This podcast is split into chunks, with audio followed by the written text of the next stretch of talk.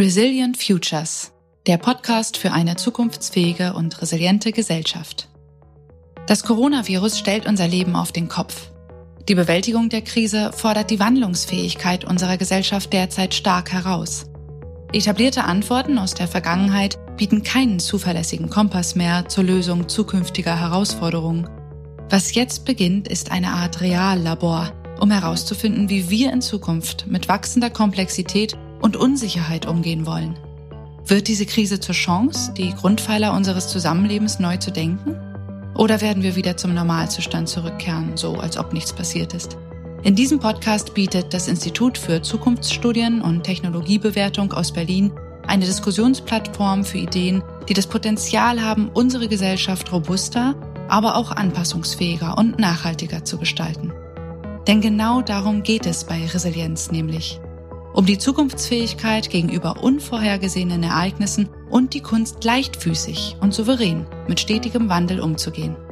Um all diese Themen zu diskutieren, wagen Felix Bär und Sebastian Hofer hier gemeinsam mit führenden DenkerInnen aus Wirtschaft, Politik und Wissenschaft für euch den Blick in die Zukunft. Herzlich willkommen zu einer neuen Folge von Resilient Futures. Mein Name ist Felix Bär. Und mein Name ist Sebastian Hofer. Kann der Mensch noch oder wieder im Einklang mit der Natur leben? Wie könnte eine Gesellschaft aussehen, die in einer regenerativen Beziehung mit unseren Ökosystemen steht? Und wie gelingt eine Rückbesinnung auf die Ursprünglichkeit unserer Präsenz auf diesem Planeten? Diesen tiefgreifenden Fragen wollen wir in dieser Folge gemeinsam mit Dr. Daniel Christian Wahl auf den Grund gehen. Der studierte Biologe ist ein führender Denker im Feld der regenerativen Transformation, also einer Vertiefung der Nachhaltigkeitsdebatte durch neue systemische Ansätze. Als Autor, Pädagoge und Berater unterstützt er Organisationen weltweit im Bereich der Gestaltung ganzheitlicher Systeme und regenerativer Entwicklungen. Im Jahr 2016 erschien sein Buch mit dem Titel Designing Regenerative Cultures, über dessen spannende Thesen und besonders Fragestellungen wir heute mit ihm reden wollen. Daniel Wahl lebt und arbeitet seit Anfang der 90er Jahre im englisch- und spanischsprachigen Ausland. Deswegen wollen wir uns an dieser Stelle noch einmal ganz herzlich bei ihm bedanken, dass wir dieses Gespräch mit ihm auf Deutsch führen durften. Fangen wir doch an mit einer kurzen Zusammenfassung der zentralen Erkenntnisse. Warum fällt es uns so schwer, die Klimakatastrophe in den Griff zu bekommen? Für Daniel Wahl ist die Diagnose klar. Wir stellen einfach die falschen Fragen. Covid-19 macht das besonders deutlich, denn durch das Brennglas der Corona-Krise werden nicht nur gesellschaftliche Schwachstellen und Ungleichheiten sichtbar, sondern auch eine altbekannte Wahrheit. Die menschliche Gesundheit und damit unsere Lebensgrundlage ist enorm abhängig von der Gesundheit der Ökosysteme. Und die Pandemie bietet uns jetzt die Gelegenheit, unsere Beziehung zur Natur grundlegend zu hinterfragen und unsere Präsenz auf diesem Planeten neu zu gestalten. Diese notwendige Metamorphose unserer Gesellschaft gelingt nur durch regenerative Ansätze, die zur systemischen Gesundheit für das Leben als Ganzes beitragen. Konventionelle nachhaltige Lösungen sind zwar sehr wichtige Etappen auf diesem Weg, jedoch können sie nicht das alleinige Ziel sein. Für die Bewältigung der Klimakrise reicht es nicht aus, unseren negativen Einfluss einfach nur auf Null zu reduzieren. Daniel Wahl argumentiert, dass wir stattdessen regenerative Praktiken schaffen müssen, welche die sozialen und ökologischen Schäden der Vergangenheit wieder sanieren. Hierfür brauchen wir allerdings einen kompletten Mindshift. Für Daniel Wahl ist klar, ein Wandel im Handeln braucht zunächst einen Wandel im Bewusstsein. Denn nicht nur das Was oder Wie, sondern auch die Frage nach dem Warum ist eine wichtige Grundlage für eine gelingende Transformation. Dazu gehört vor allem die Wiederentdeckung unserer Zugehörigkeit zum Lebensnetz der Biosphäre. Besonders kulturelle Produkte wie Film, Theater oder auch Musik können hier eine wichtige Rolle dabei spielen, diese abstrakten Erkenntnisse für uns alle erlebbar und damit begreifbar zu machen. Herzlich willkommen, Daniel. Schön, dass du dir heute die Zeit nimmst, mit uns über regenerative Kulturen und Entwicklung zu sprechen. Danke für die Einladung. In Vorbereitung auf unser Gespräch haben wir natürlich etwas recherchiert, was du so machst und sind dabei über diverse Arbeitsfelder gestolpert und auch ein sehr facettenreiches Berufsprofil. Unter anderem bist du ja Systemtheoretiker, Pädagoge, Aktivist und Berater. Ähm, eine besonders interessante Berufsbeschreibung haben wir tatsächlich auf deiner Webseite gefunden. Hier beschreibst du dich als Katalysator. Was bedeutet das denn genau und wie sieht denn so ein Job eigentlich aus? Ähm, in der Chemie ist ein Katalysator ja eine kleine Substanz, die mit, mit wenig Arbeit ganz viel Wirkung entfalten kann. Also praktisch äh, systemverändernd tätig ist, aber durch so eine Art von System-Aikido. Und das hat mir eigentlich immer gut gefallen, dass, dass man eben versucht, mit so wenig wie möglich Arbeit, so viel wie möglich Wirkung zu entfalten. Ähm, das ist interessant, dass du auf den Katalysator zu sprechen kommst, ähm, in den Zusammenhang mit der chemischen Entfaltung und Reaktion. Denn ähm, als ich dein Buch im Vorfeld gelesen habe, Designing Regenerative Cultures, das Schöne an dem Buch finde ich, dass du fast genauso viele Fragen aufwirfst, wie du darin beantwortest. Ich glaube, in einem anderen Interview habe ich gelesen, dass äh, das Buch rund 250 Fragen enthält. Äh, siehst du denn das Fragenstellen auch als eine Art ja, Katalyse oder ein Beschleuniger für die Transformation der Gesellschaft?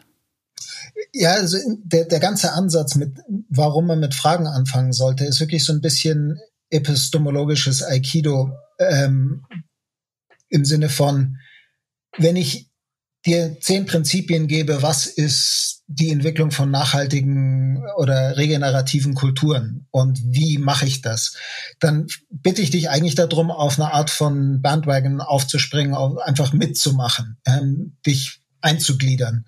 Aber in dem Moment, wo ich diese zehn Prinzipien einfach nur als Fragen formuliere, die, der Ansatz der Frage bindet die andere Person in einer ganz anderen Art und Weise ein. Das, heißt, es will dann nicht mehr bedeuten, dass man selber die Lösung hat oder die Antwort hat, sondern man hat natürlich Ideen, was eine Lösung und eine Antwort sein kann, aber man versucht zusammen in den Dialog zu gehen, um gemeinsam dieses, die Frage in den Vordergrund zu stellen. Und das hat noch eine tiefere, also das, das kommt ursprünglich aus dem Ansatz, dass wie ich, wie ich mich hingesetzt habe und mein Buch schreiben wollte, hatte ich so relativ am Anfang, wo ich noch am Strukturieren war, so eine Art Writers Block, wo ich mir gesagt habe, was kann ich hier eigentlich schreiben, was in 10, 15 oder 20 Jahren noch Bedeutung hat.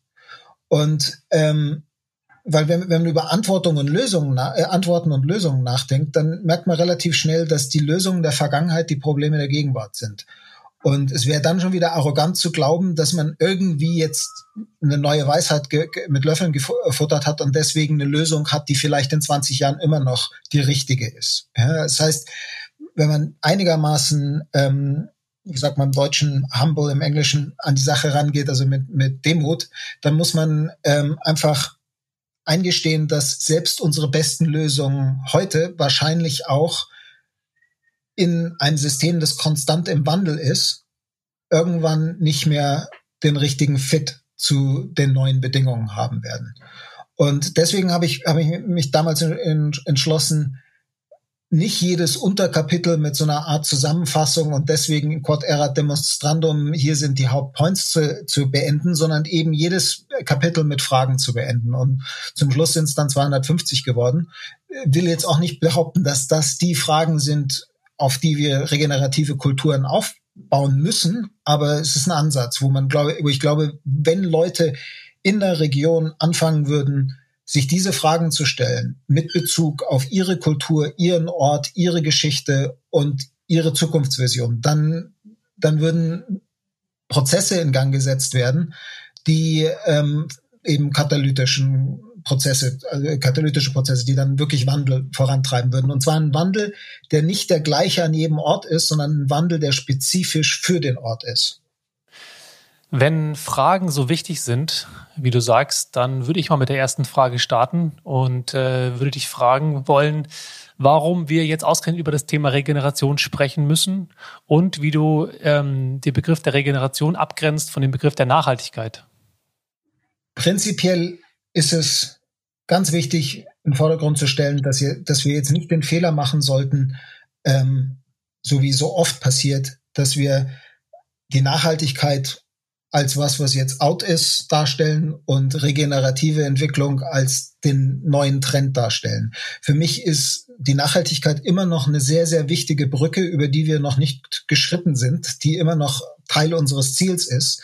Aber in diesem Spektrum, was auch nicht von mir kommt, sondern von Bill Reed und, und Carol Sanford und Leuten vom, vom Regenesis Institute, ähm, die definieren nachhaltig sozusagen als den Nullpunkt, wo man keinen negativen Einfluss auf das System oder die vernetzten Systeme mehr hat, aber eben nicht unbedingt schon den Schritt gemacht hat, alte alte Schäden wieder gut zu machen. Das heißt, wir sind aber jetzt an dem Punkt, wo, wo wir über so viele Jahrhunderte dem Erdsystem Schäden zugefügt haben, dass das nicht mehr genug ist. Und in, in diesem Spektrum ist, ist nachhaltig eben nur ein Schritt auf dem Weg dann auch heilend tätig zu werden und das System wieder gesünder zu machen. Und ähm, das ist aber der, der, der Begriff regenerativ zu arbeiten geht auch noch tiefer, weil er eben den Menschen wieder von der Weltsicht her direkt in den komplexen Prozess des Lebens einbindet. Und diese diese diesen falsche diese falsche Diakotomie des Kultur und Natur sind zwei verschiedene Sachen endlich aufbricht, weil die eigentlich eine der der Kernursachen unserer Nicht-Nachhaltigkeit ist. Und eben versucht sich mit dem Entwicklungsprozess oder dem Evolutionsprozess wieder ähm, in den wieder einzuklinken und als Leben für das Leben Bedingungen zu schaffen, die dem Leben zuträglich sind. Also, also es geht da nicht nur um neuen Trend in der Nachhaltigkeitsforschung oder der Nachhaltigkeitswissenschaft, sondern es geht wirklich um eine fundamental andere Art zu arbeiten, ähm, die, die aus dem Ort und aus der Kultur raus sich wieder eingliedert in den Prozess, in dem das Leben als Ganzes Konditionen für mehr Leben schafft. Wenn du davon sprichst, dass die Idee der Nachhaltigkeit ähm, sozusagen erweitert wird oder abgelöst wird durch die, das Konzept der Regeneration, würde ich jetzt sozusagen aus dem Blick eines Endkonsumenten die Frage stellen, ich habe mich ja noch nicht mal an, das, an die Idee der Nachhaltigkeit in meinem Konsumverhalten gewöhnt.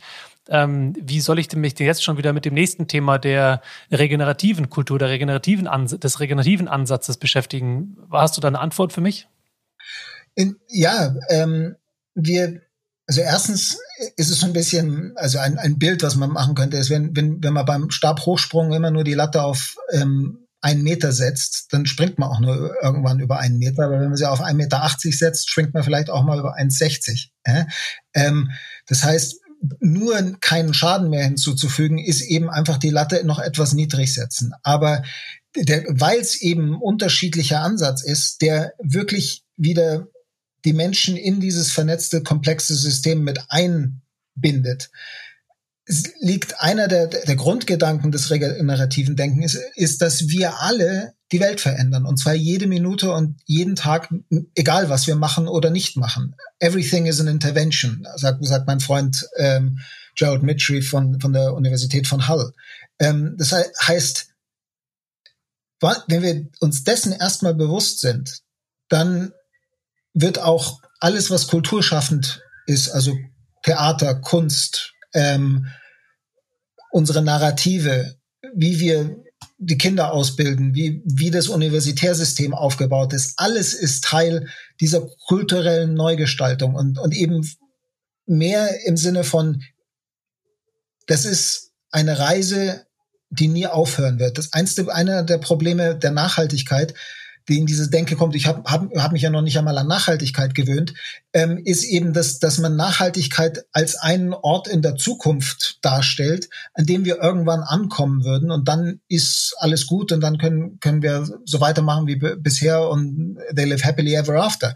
Aber ähm, der regenerative Ansatz vom Grundgedanken versteht es, dass wir immer auf dieser Reise sein werden, weil wir eben Teil von einem komplexen, dynamischen, vernetzten System sind, das sich immer von innen heraus grundsätzlich verändert und dadurch gibt es kein Ankommen, sondern es gibt eigentlich nur den konstanten Lernprozess.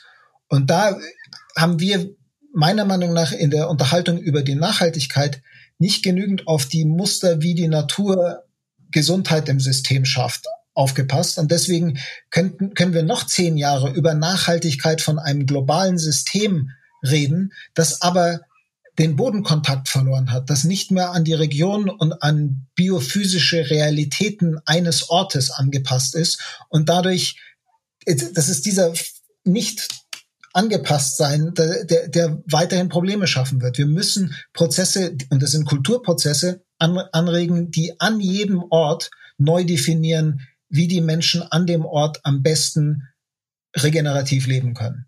Und das ist, ich weiß, dass es eine riesen Herausforderung ist, aber es geht hier darum, ob, ob wir einfach die Entscheidung zu treffen, ob wir als Menschen eine Zukunft haben wollen oder nicht. Ähm, ein paar hundert Jahre kriegen wir vielleicht auch noch ähm, gelebt, wenn wir, wenn wir diese Entscheidung nicht treffen.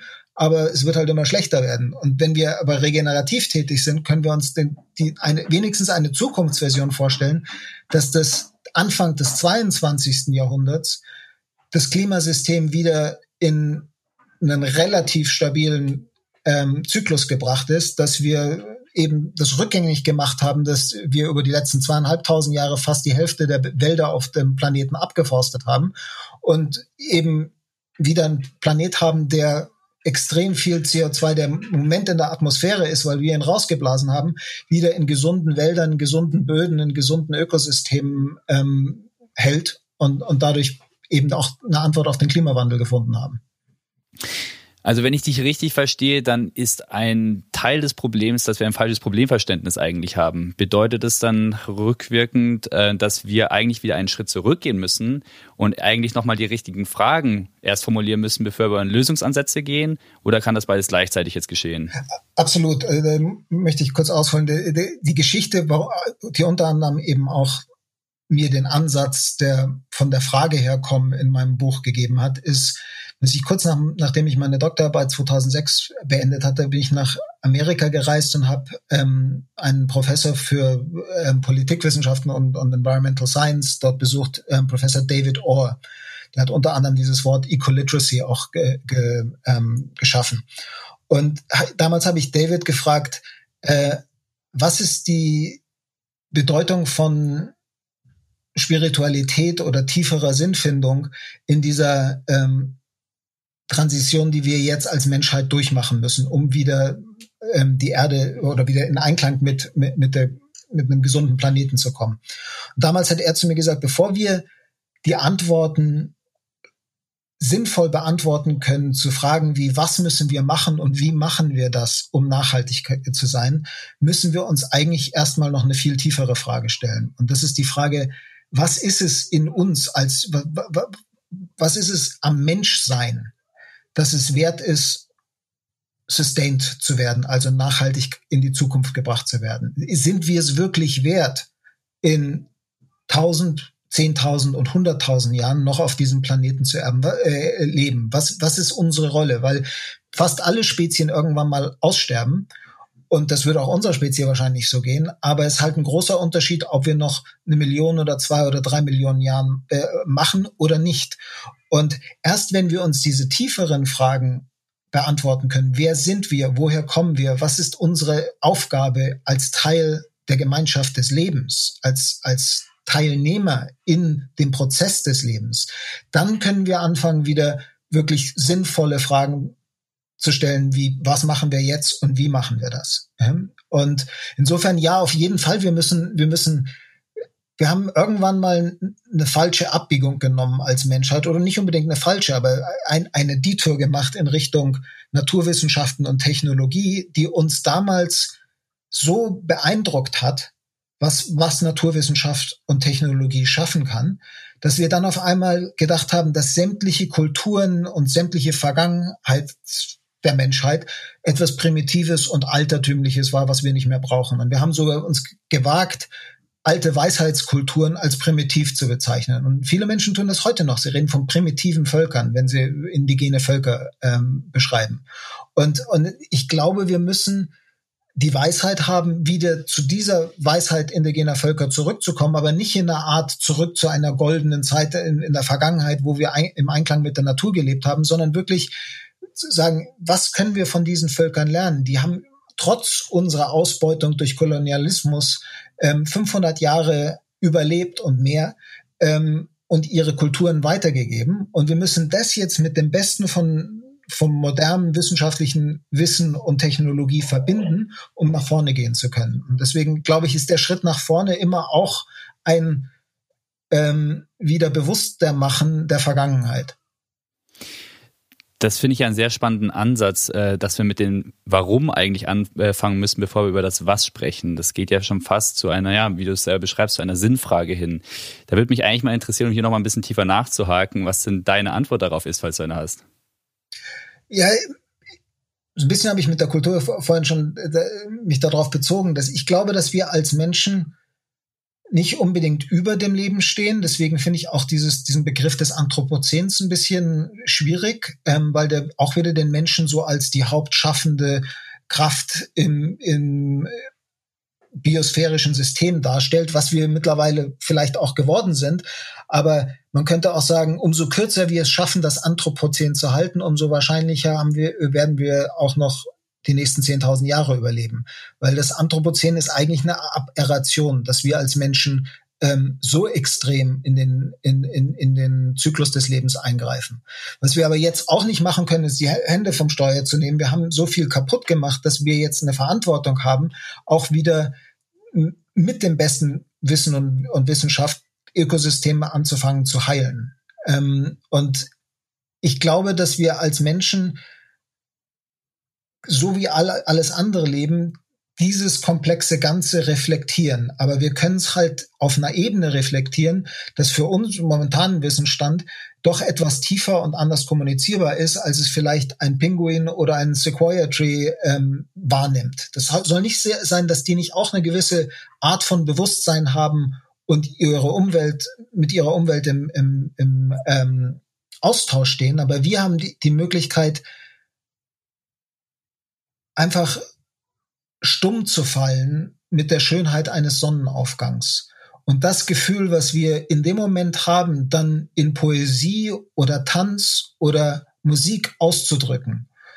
Und damit sind wir als das Universum, das sich selbst bewusst wird, ein Teil dieses Wahrnehmungsprozesses. Wir, wir reflektieren sozusagen die Natur oder das Universum zu sich selber, weil wir nie anders, äh, nicht davon getrennt sind und einfach nur als Passagiere da mitreisen, sondern weil wir Teil des Ganzen sind. Aber da ist, das ist eben genau dieser, dieser, im, im, im deutschen Sprachraum wird ja nach wie vor sehr gerne dieser, diese drei Säulen der Nachhaltigkeit als in, auch an Universitäten gelernt, äh, gelehrt. Also da geht es dann um das, das ökologische, das ökonomische und das Soziale als die, die drei Säulen der Nachhaltigkeit.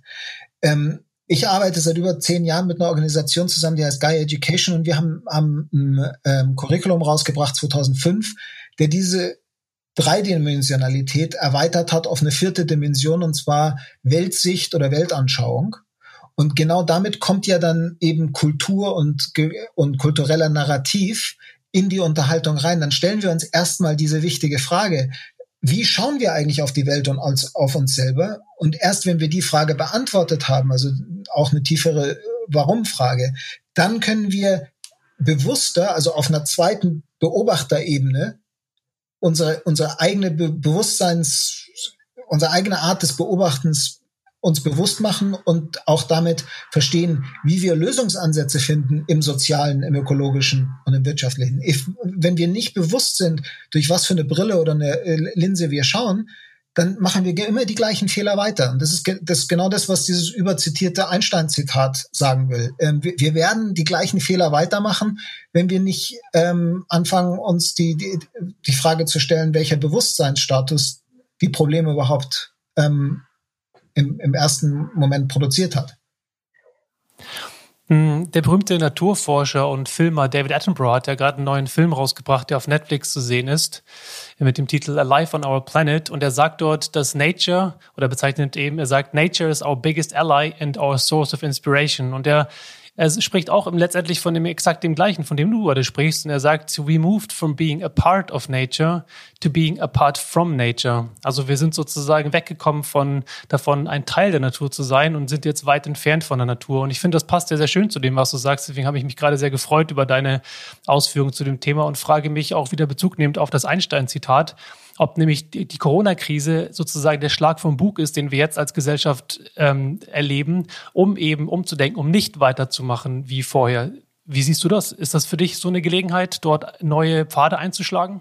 Absolut. Ähm, bevor ich darauf einsteige, kurz noch zu David Attenborough. Also ich bin zwar begeistert, dass der jetzt endlich ähm, seine Medienwirksamkeit in die richtige ähm, Richtung lenkt, aber es ist auch immer wieder frustrierend zu sagen, Mensch, der Mann hat eigentlich seit 30, 35 Jahren versucht, 40 Jahren den Leuten die, die, die Welt näher zu bringen.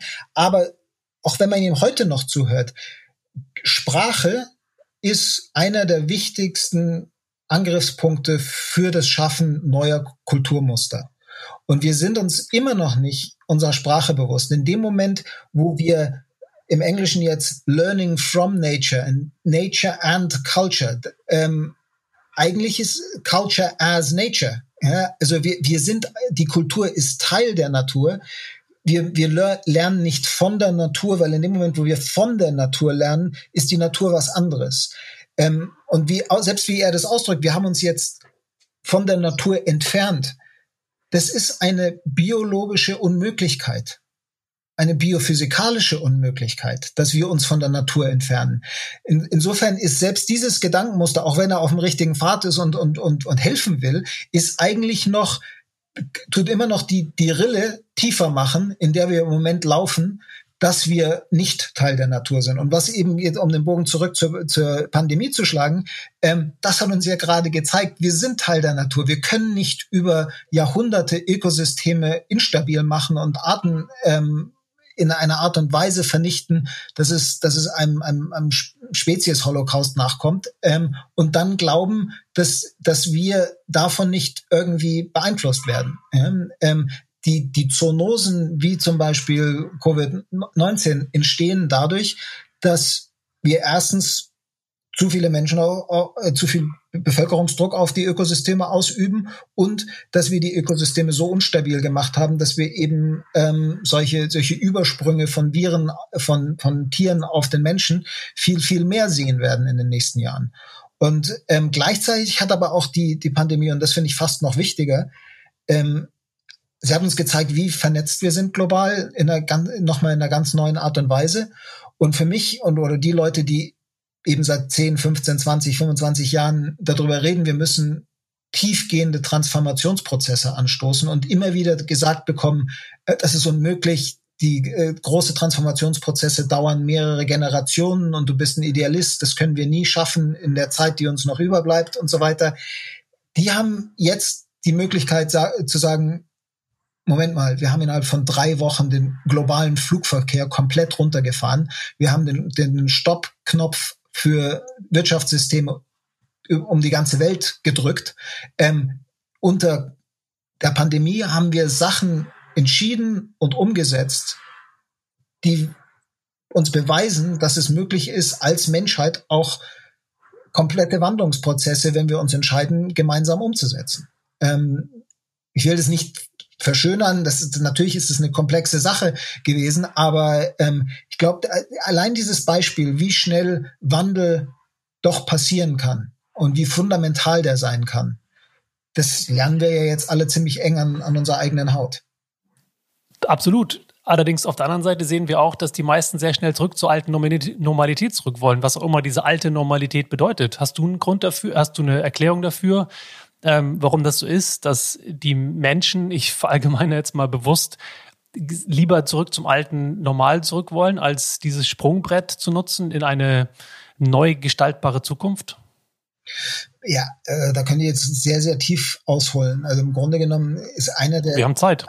einer der Grundleitfaden unserer westlichen Gesellschaft und dieses, dieses Narrativs, den wir aufgebaut haben, wo Dinge nicht genug sind und wo man mit dann gegeneinander kämpfen muss, um Survival of the Fittest irgendwie, um, um ähm, nach vorne zu kommen. Das ist da, da, das hat alles sehr viel mit unserem Angst vor Mortalität zu tun. Und da spielt natürlich auch die Pandemie extrem rein. Und ähm, man erst wenn man versteht, dass Wandlungsprozesse in komplexen Systemen immer den Zusammenbruch nicht mehr funktionierende Strukturen voraussetzen, um überhaupt wieder genügend Flexibilität und neue Verbindungsmöglichkeiten im System zu schaffen, das, was Neues entstehen kann.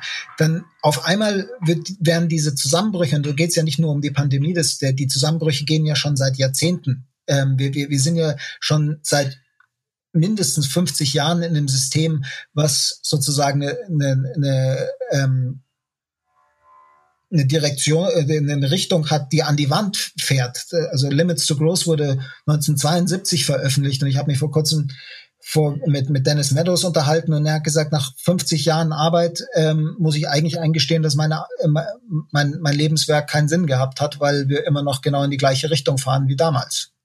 Der Wandel fällt uns schwer, weil wir ähm, allgemein gerne das Gefühl haben, in Kontrolle zu sein. Und Teil des Narrativs der momentan dominanten Kultur sagt uns, wenn wir mehr Wissenschaft machen, mehr quantifizieren, größere Datasets produzieren, AI da noch dagegen schmeißen, dann können wir die Natur kontrollieren. Die Na wir, dann können wir auch Komplexität ähm, bändigen. Und das ist das alte naturwissenschaftliche Wissenschaftskonzept aus der aus der wissenschaftlichen Revolution, wo, wo Bacon und solche Leute davon geredet haben, wir müssen die äh, die die Natur ähm, unter unsere Gewalt bringen. Ähm, Zitat. Und ähm, was wir aber durch die moderne Komplexitätstheorie verstehen, was wir jetzt auch auf harte Art und Weise täglich lernen, ist, dass komplexe Systeme grundsätzlich nicht vorhersehbar und kontrollierbar sind. Wir können nur in komplexen Systemen, wenn wir sie, wenn wir sie auf ganz kurze Zeithorizonte und ganz limitierte äh, ähm, räumliche Horizonte reduzieren, dann können wir kurzfristig da ein bisschen Vorhersagen machen und ein bisschen Einfluss äh, haben. Aber grundsätzlich sind, weil, weil hier so viele Variablen zusammenspielen, ist, dass die Ungewissheit und die Unfähigkeit, was zu kontrollieren, wird immer mit uns sein. Und wenn wir anfangen, das als Menschheit wirklich tiefer zu verstehen, dann verstehen wir auch, dass, dass diese Re Restrukturierung der menschlichen Präsenz auf der Erde, die uns jetzt ins Haus steht, ähm, auf lokaler und regionaler Ebene stattfinden muss, weil wir dadurch viel, viel flexibler und resilienter sind, ähm, dem Wandel im System Antwort zu geben und uns anzupassen und uns auch zu transformieren in Bezug auf einen wandelnden Kontext. Um, um nochmal auf die Frage zurückzukommen mit der Corona-Krise, ähm, was, was, uns die auch gezeigt hat, ist, wie schnell ähm, eben auch äh, globale Lieferketten unterbrochen werden können und so weiter und so fort. Es gibt uns also eine, eine Frage auf, wie schaffen wir auf lokaler und regionaler Ebene mehr Resilienz? Und um diese, dieser, dieser Gedanke des zum Alten zurückkehren ist ja auch manchmal in dem Begriff Resilienz gefangen, weil Teil von Resilienz ist eben auch das Bounce Back to, to the status quo, zu dem, dem, dem vorherigen System. Und da, da finde ich, ist es, weil eure Serie ja auch über Resilienz geht, ist es wichtig, eben auch zu zeigen, dass Resilienz drei Komponenten hat. Resilienz hat einmal die Fähigkeit, zum Alten zurückzukehren, ja, also bounce, bounce back. Dann der nächste Teil der Resilienz ist, sich so weit anzupassen, das System nicht grundsätzlich zu verändern, aber Anpassungen zu schaffen, neuen Herausforderungen wieder gewachsen zu sein. Und die dritte Komponente ist transformative Resilienz. Und die entsteht nur in ähm, sozial-ökologischen Systemen, wo der menschliche Teil als Teil des Systems die, die Kapazität der Voraussicht und der Antizipation hat und sagen kann, jetzt kommt ein Klimawandel auf uns zu. Wir können nicht mehr länger in die Richtung laufen, in die wir im Moment laufen. Wir müssen grundsätzliche Transformationen schaffen und eben nicht Bounce Back machen, sondern Bounce Forward. Also eine, eine, eine komplett neue Grundlage zu, zu, zu, zu schaffen und Kapazität zu schaffen auf lokaler und regionaler Ebene, dass die Leute sich auf diese neue Zukunft, die wir wissen, die auf uns zukommt, anpassen können. Und, und das ist, das ist genau der, der Punkt, wo ich glaube, dass die Pandemie uns jetzt einfach eine Situation geschaffen hat, wo mehr und mehr Leute verstehen, dass dieses alte Normal eben auch mörderisch und nicht nachhaltig war und dass wir jetzt eine Riesengelegenheit haben, wenn wir sowieso so viel Geld in die Hand nehmen müssen, ein neues Normal zu schaffen, was dann tiefgründiger, nachhaltig und, und, und sogar regenerativ ist. Das stellt natürlich jetzt so ein bisschen die Frage in den Raum, äh, wenn wir nicht zur alten Normalität zurück wollen, sondern den Aufbruch wagen wollen hin zu neuen Ufern sozusagen, worauf wir zusteuern. Also was ist eigentlich unsere Zielvision? Und du hast ja auch gerade schon erwähnt, eigentlich äh, könnte die Dringlichkeit nicht größer sein. Ne? Der IPCC, also der Weltklimarat, hat ja sehr eindeutig gezeigt, dass wir wenige Jahre, eigentlich fast nur noch ein Jahrzehnt Zeit haben, jetzt die Weichen zu stellen. Also ist eigentlich die Frage jetzt, ne, worauf wollen wir zusteuern? Und um nochmal darauf zurückzukommen, auf dein Narrativ sozusagen der regenerativen Kulturen, wäre dann so die Frage, wie sieht denn so eine regenerative Zukunft nach der Corona-Krise aus? Also was sind die Konturen dieser Gesellschaft, auf die wir zusteuern? Gute Frage. Ähm, würde ich natürlich gerne mit vielen Antwort Fragen beantworten, statt mit einer Antwort. Aber ähm, im Kern geht es darum, den menschlichen Einfluss auf den Planeten fundamental neu zu gestalten. Von einem bisher noch hauptsächlich ausbeutenden, degenerativen und zerstörerischen Einfluss, den wir mittlerweile fast auf an jeder Ecke des Planetens ausüben, zu einem Einfluss, der die Schäden der Vergangenheit versucht wieder rückgängig zu machen und Ökosysteme wieder gesünder zu machen an jedem Ort. Und das muss einhergehen mit dem Anpassen von unseren Bedürfnissen als Kulturen und regionale Bevölkerung an die biophysischen Bedingungen der Bioregion, wo diese Bevölkerung lebt.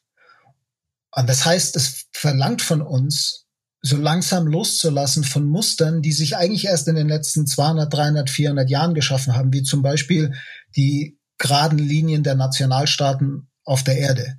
Und zu verstehen, dass wir alle als Spezie Teil des Lebens sind und eine globale Spezie mittlerweile sind.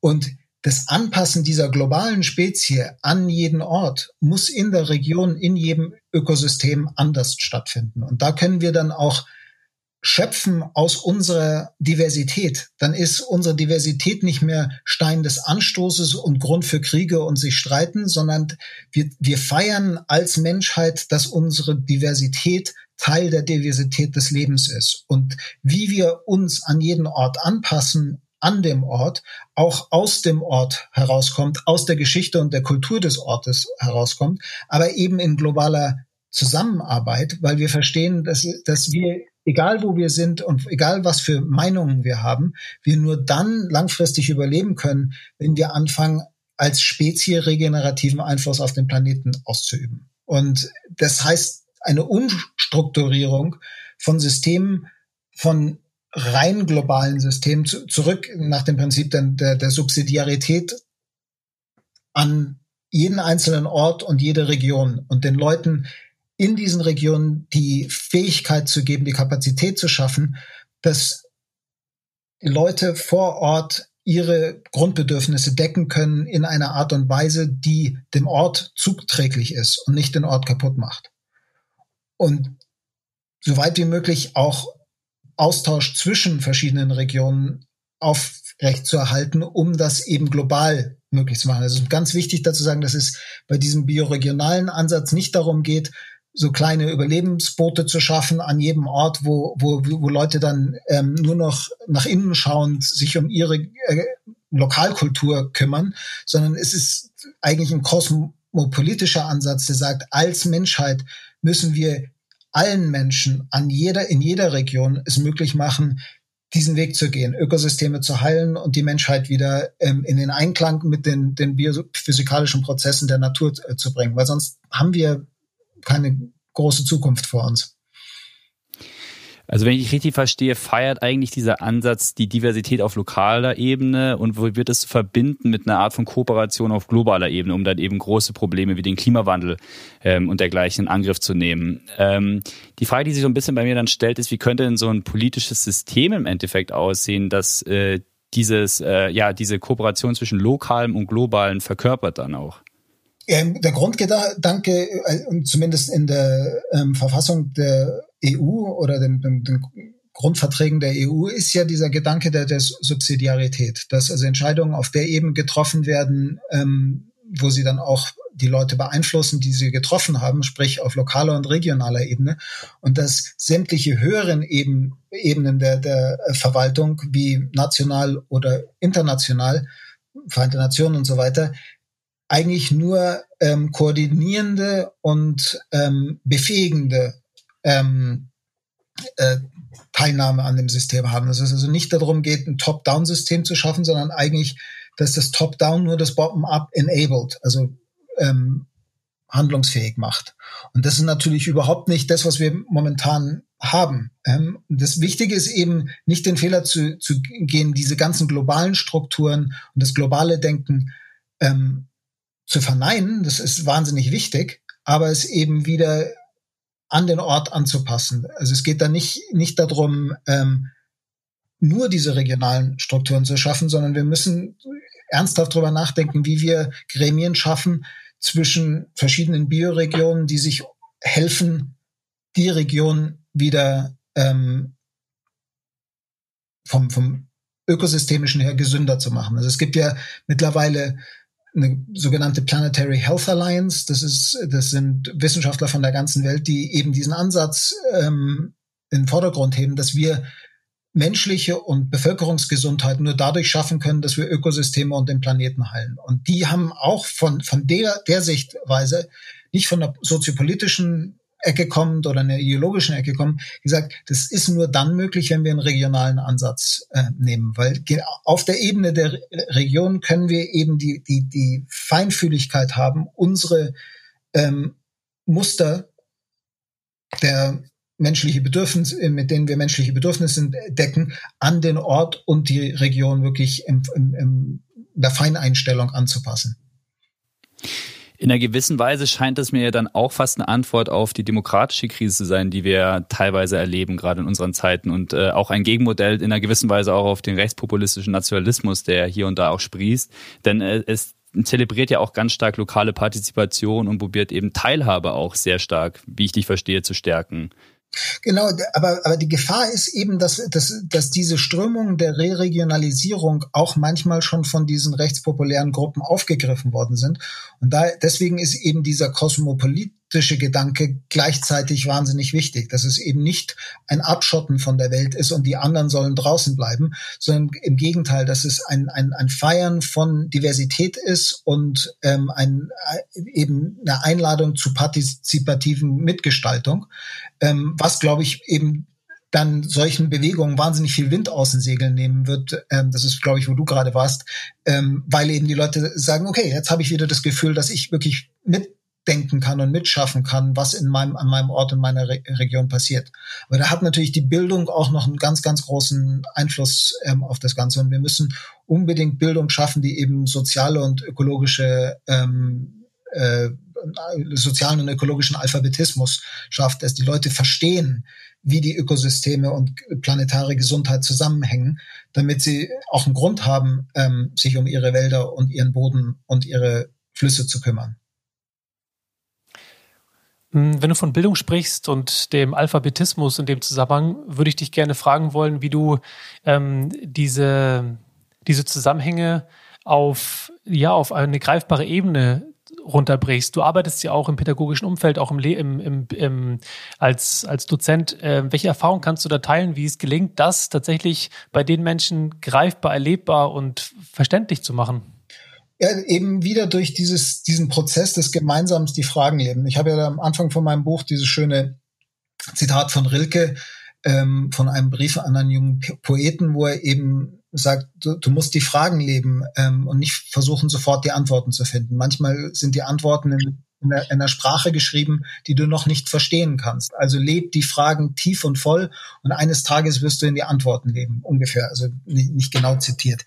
Und ähm, ist genau dieser partizipative Prozess der Menschen vor Ort, die in dem Moment, wo sie gemeinsam auch die Fragen nach vorne stellen, dann kann man auch die, die Vielfalt der Antworten und Lösungsansätze nebeneinander stellen und, und sagen, die können vielleicht alle wichtig sein, ähm, weil, weil die Frage im Vordergrund steht. Wenn aber wie im Moment kulturell die Antwort und die Lösung im Vordergrund steht, dann kommt es sofort zu einer Auseinandersetzung, welche Lösung jetzt die richtige ist. Und das sehen wir zu meinem großen Leidwesen eben auch in der Nachhaltigkeits- oder, oder regenerativen Bewegung, dass, dass so schnell jetzt gerade in dieser heutigen Cancel-Kultur ähm, Leute dann sagen, ah, der Ansatz ist mir zu neoliberal und irgendwie Green New Deal. Ähm, da geht's ja nur um, um erneuerbare Energien und ähm, der Wirtschaft Geld zu geben, damit sie vom, von, im, von der ähm, äh, fossilen Brennstoffmotor auf, auf elektrische Fahrzeuge umstellt. Natürlich ist das nicht sind solche Sachen nicht die, die ganze Antwort auf die Transformation, die uns jetzt ins Haus steht.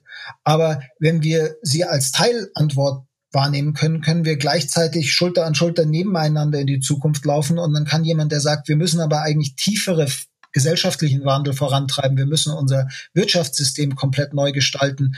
Ähm, wir müssen von diesem Gedanken der, der Wachstumswirtschaft wegkommen und oder wenigstens Wachstum neu definieren und nicht mehr qualitativ, sondern äh, nicht mehr quantitativ, sondern qualitativ definieren, wie das eben auch in der Natur ist, dass irgendwann Dinge nicht mehr größer und quantitativ wachsen, sondern dann eben diesen von der Logistik Curve auf die äh, von, von der Exponential Curve auf die Logistik Curve wechseln und eben qualitativ wachsen. Also zum Beispiel, weil du gefragt hast in Bildung.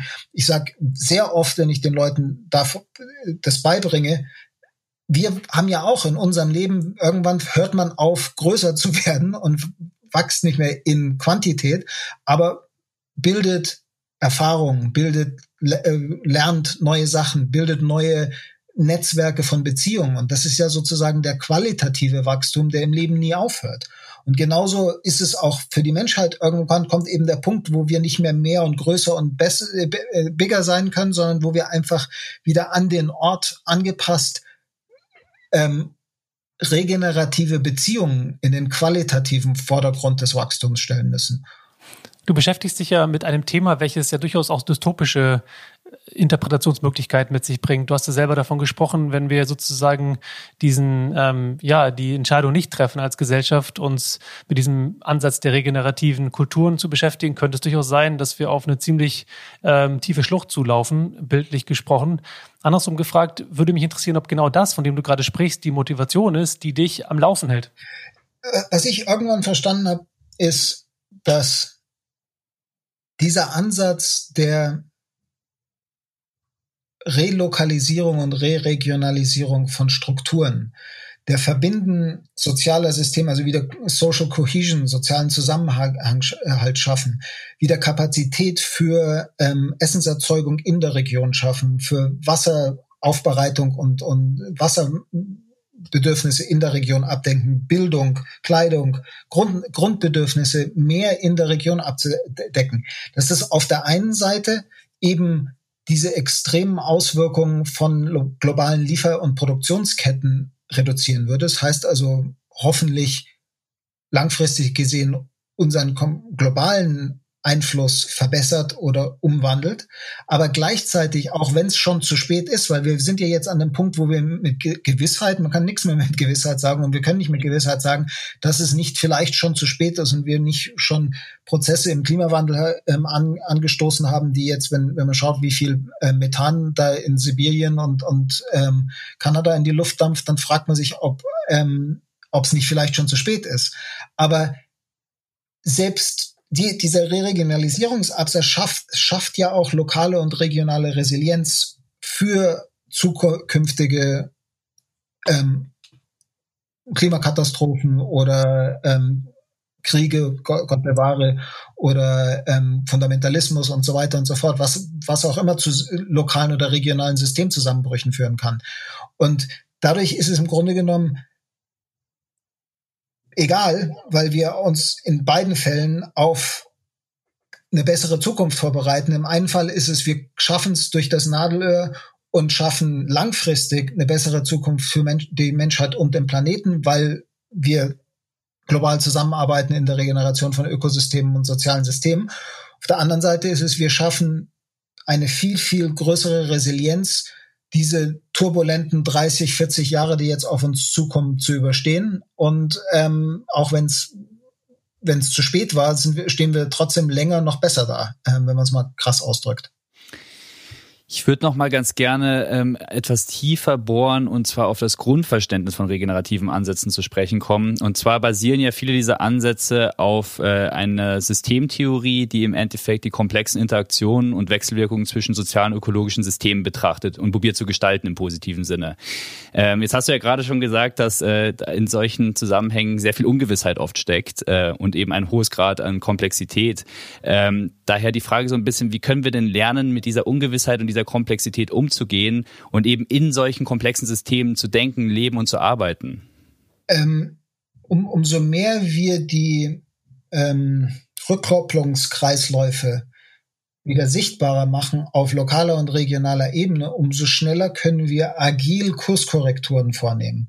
Wenn wir durch Wirtschaftssysteme, die eben immer noch auf Externalitäten und Subventionen bestehen, Systeme schaffen, die, die, die viele Auswirkungen eben einfach wo ganz woanders auf dem Planeten ähm, verursachen, dann, dann denken wir, wir können so weitermachen wie bisher. Ähm, das heißt, eben auch die Re Regionalisierung dieser Kreisläufe macht Kreislaufwirtschaften viel, viel effizienter, aber wir sehen gleichzeitig auch die, ähm, den, den, den Einfluss und die Auswirkungen unser, unser Hand, unseres Handeln schneller.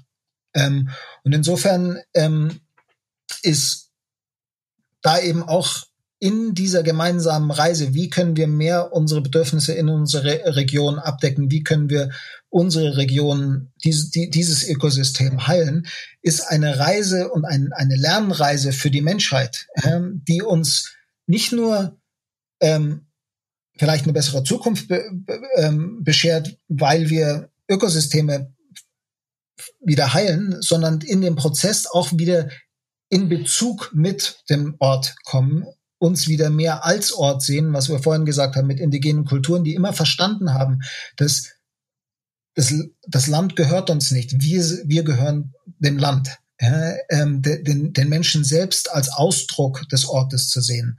Und dadurch glaube ich, dass wir, wenn wir anfangen, das wieder gemeinsam zu machen, dann kommen wir auch mehr wieder zueinander, sowohl auf lokaler Ebene, ähm, diese, diese, die momentanen, diese gesellschaftlichen Aufspaltung, die wir, die wir im Moment erleben, wenn Leute gemeinsam in der Natur damit beschäftigt sind, Wälder aufzuforsten, dann sind die am Ende des Abends bessere Freunde, als sie am Anfang des Tages waren.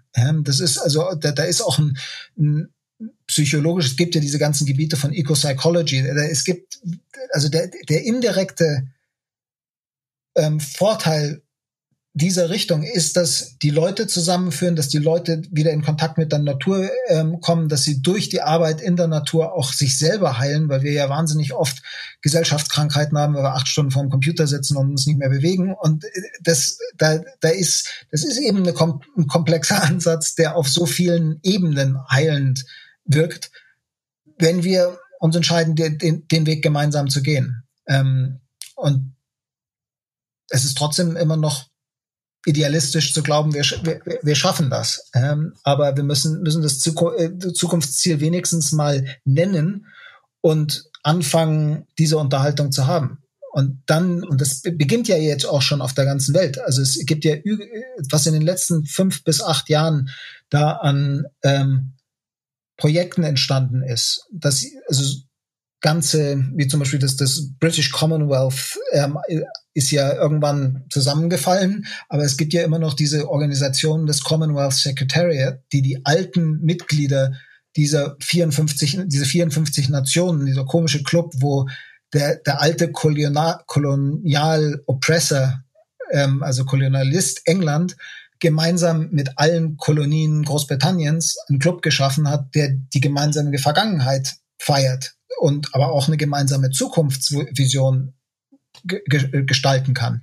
Die haben vor vier Jahren angefangen, diesen Ansatz des Regen der regenerativen Entwicklung ernst zu nehmen und haben einen Prozess angeregt, in diesen vier, 54 Nationen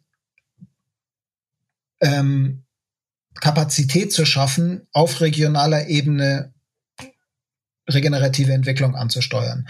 Und das hat mittlerweile Auswirkungen ähm, wie das Australien, Neuseeland und Costa Rica, was nicht einmal ein Mitgliedsland im Commonwealth ist, Teams hat, die nationale äh, regenerative Entwicklungsstrategien entwickeln.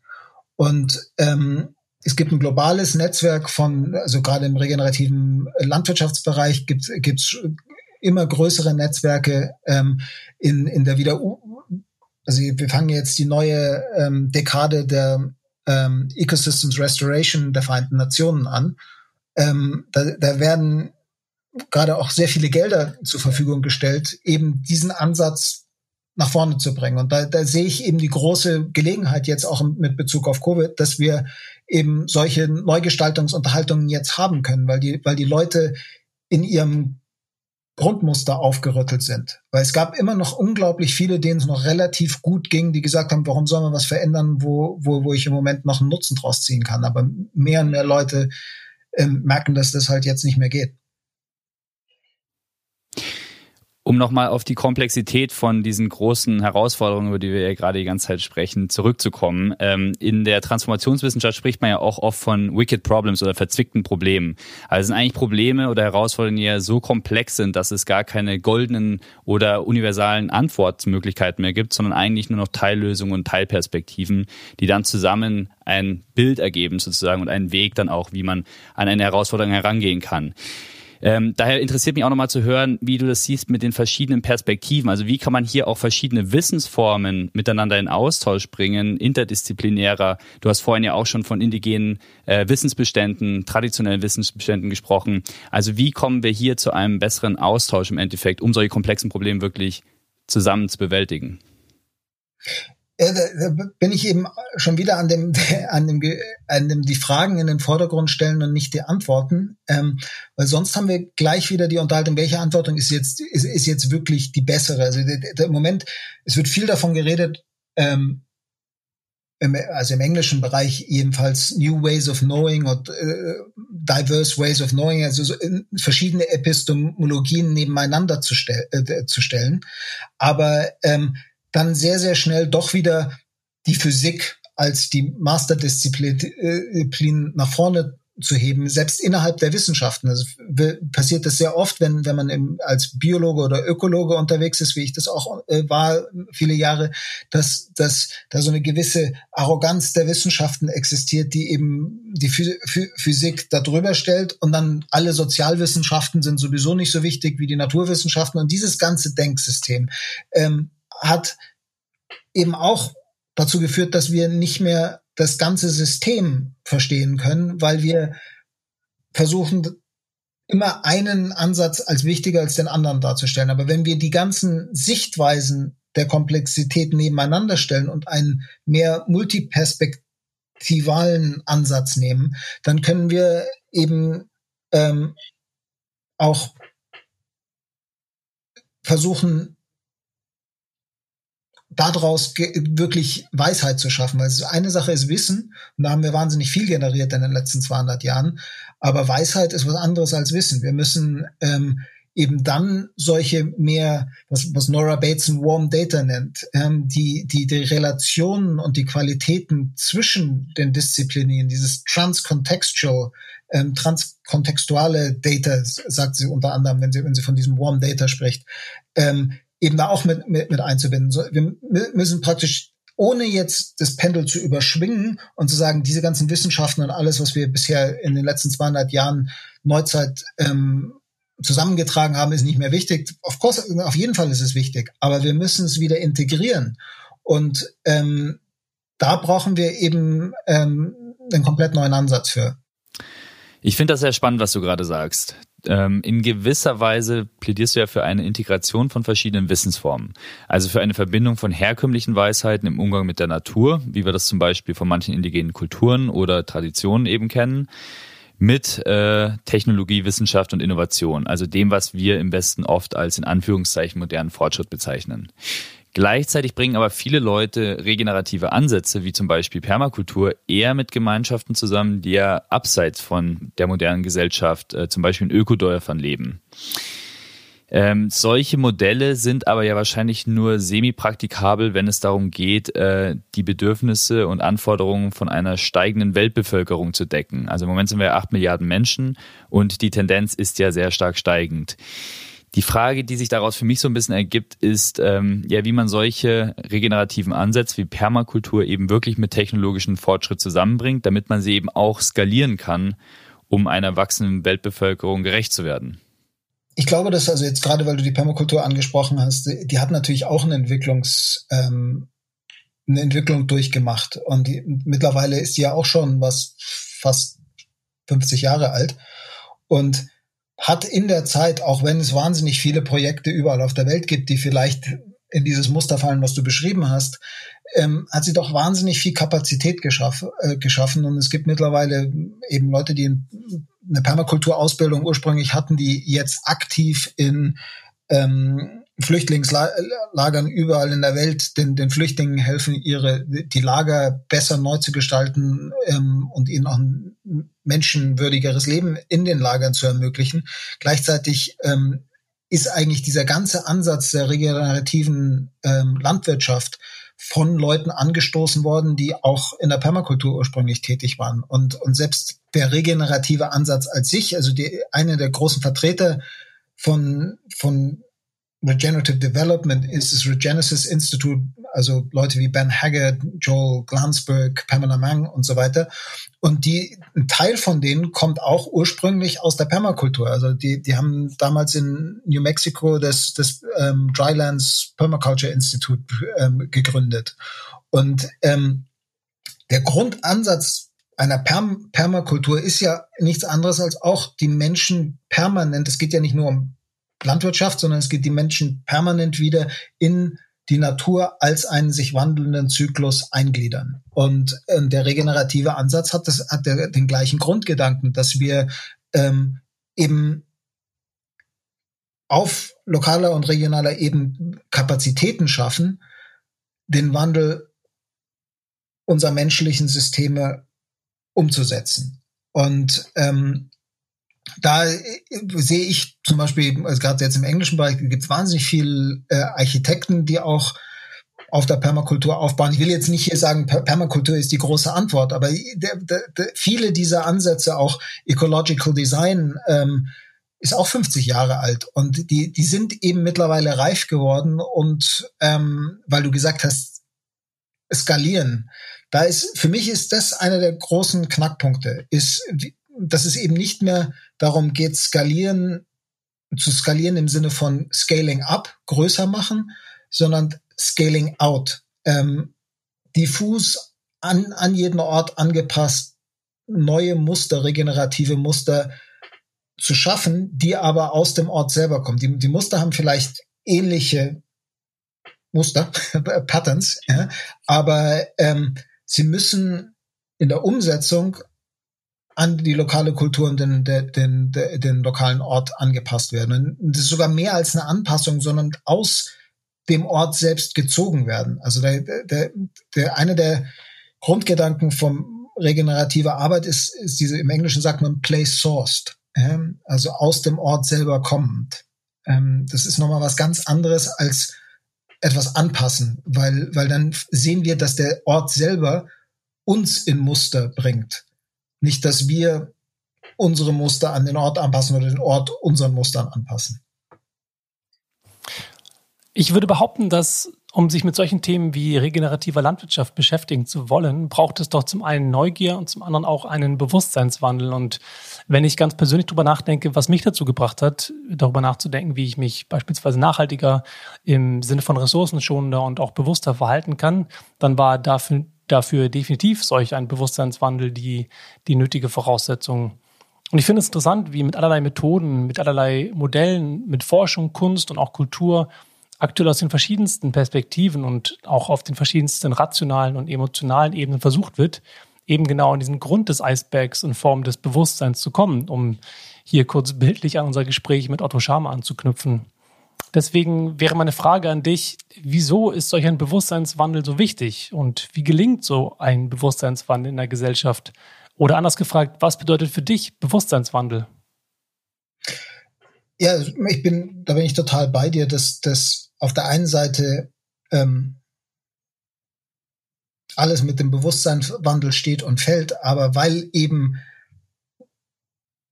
keine klaren Linien zwischen Bewusstsein und der Materie existieren, ist auch, ist auch da, dass, dass, dass, wir, dass unser Bewusstsein eine Reflexion des Mom momentanen Systemstatuses ist. Ja? Und dadurch der, die Krise selber eine Art von Übergangsritual für die Menschheit ist. Wir als, als Spezie von einer Situation gestellt werden, wo unsere eigene Sterblichkeit uns wirklich ganz stark vor Augen geführt wird und dadurch einfach nur noch die Möglichkeit ist, entweder ich verwandle mich oder es ist vorbei.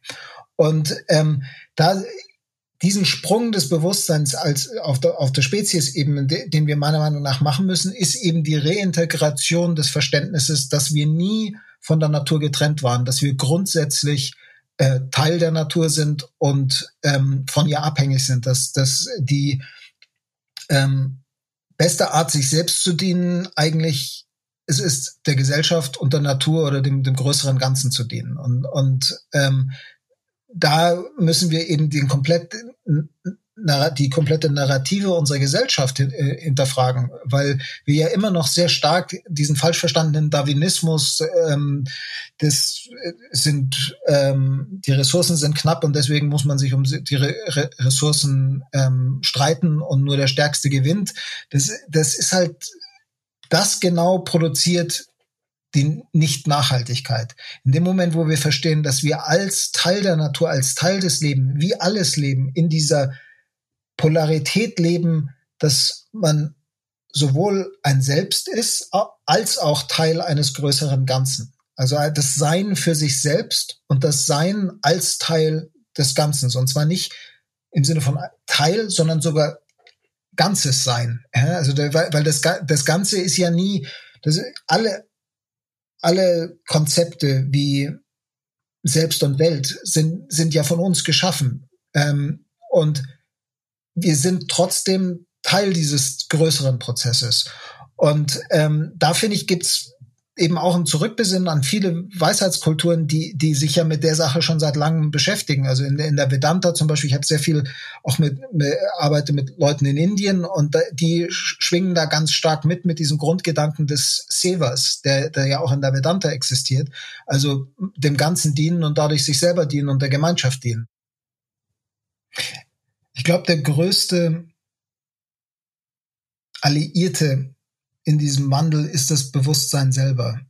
Im Sinne von, dass das Leben selber in einem Prozess ist, auf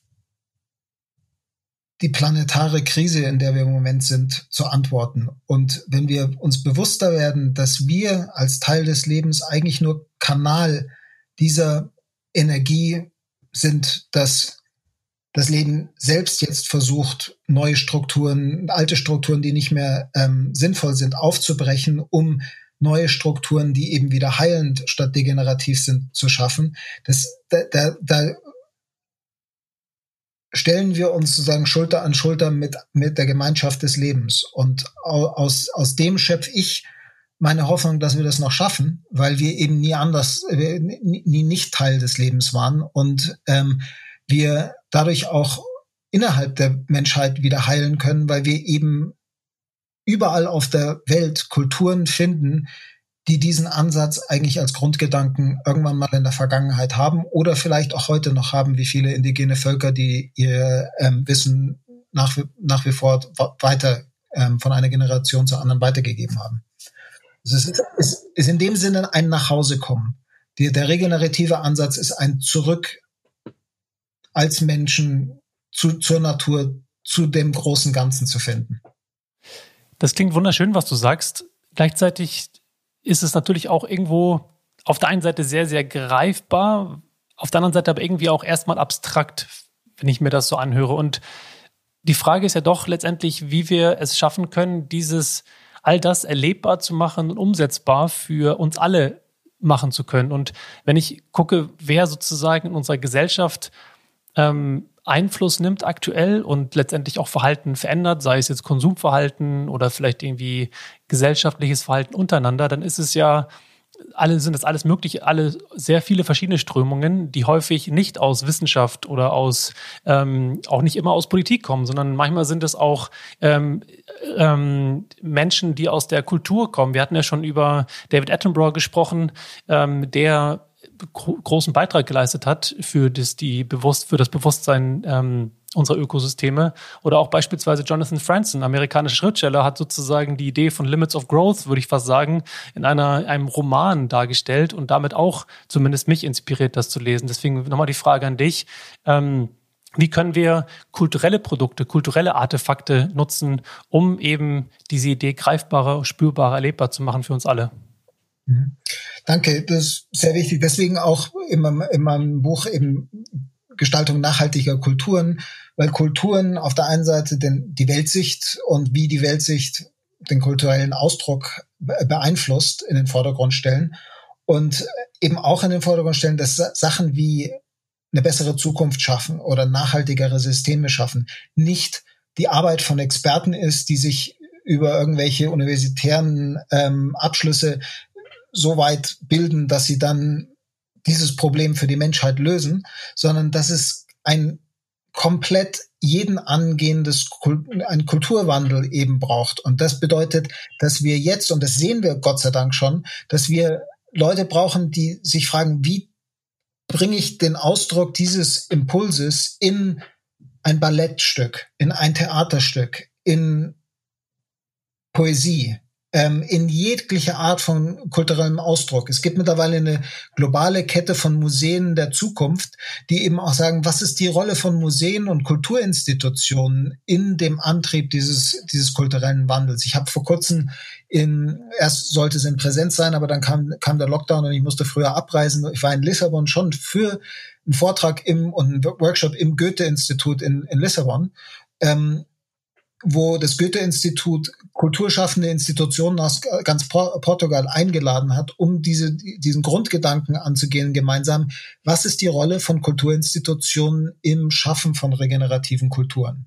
Und das ist mittlerweile ein Netzwerk, was, was, was sich weiterentwickelt hat und ähm, gleichzeitig bin ich auch Teil von, von einer Initiative, wo ähm, wir versuchen, namhaften Musikern den, die Idee näher zu bringen in ihren Liedern und in ihrem Ausdruck eben auch, weil, weil sie ja wahnsinnig viele junge Leute auch sozusagen als Zuhörer haben, da eben diese Grundgedanken ähm, aufzufassen. Und das ist genau das, was, was damals eben in der Kulturrevolution der späten 60er Jahre, ähm, die ist auch erst richtig losgegangen in dem Moment, wo eben auch die wo es nicht nur ein paar Vordenker waren, die darüber theoretisiert haben, sondern wo, wo eben getanzt wurde und Musik gemacht wurde und Kultur geschaffen wurde. Damit würden wir dann auch gerne mit diesem schönen Plädoyer zu, ähm, zu, zur Rolle der Kultur, würden wir dann auch gerne den Abschluss an dieses spannende Gespräch finden. Und wir schließen auch immer mit einer Frage, die wir allen unseren Gästen stellen. Und die möchten wir natürlich auch dir stellen. Und zwar, ähm, wir haben jetzt über viele Veränderungen gesprochen, die durch Corona angestoßen wurden. Wenn du eine dieser Veränderungen beibehalten könntest, welche wäre das dann? Persönlich oder auch für unsere Gesellschaft gesprochen? Also was ich hier lokal, wo ich lebe, auf Mallorca gesehen habe, ist, dass die Leute alle angefangen haben, ähm, die Wichtigkeit ihrer äh, lokalen Landwirte und der lokalen Lebensmittelproduktion wieder zu verstehen.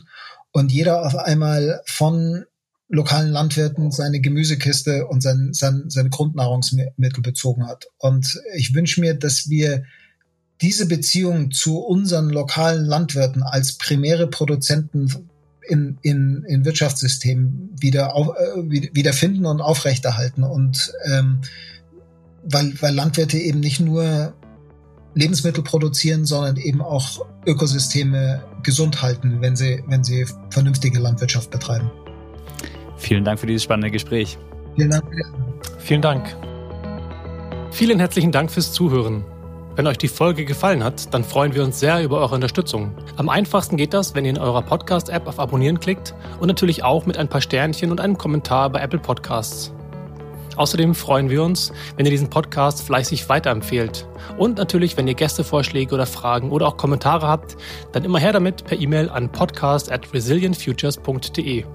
Ein großes Dankeschön geht außerdem an dieser Stelle raus an Max Pless von Audioboutique für diese schöne Musik. Das war's für heute mit Resilient Futures. Bleibt gesund und passt auf euch auf und hoffentlich bis zum nächsten Mal.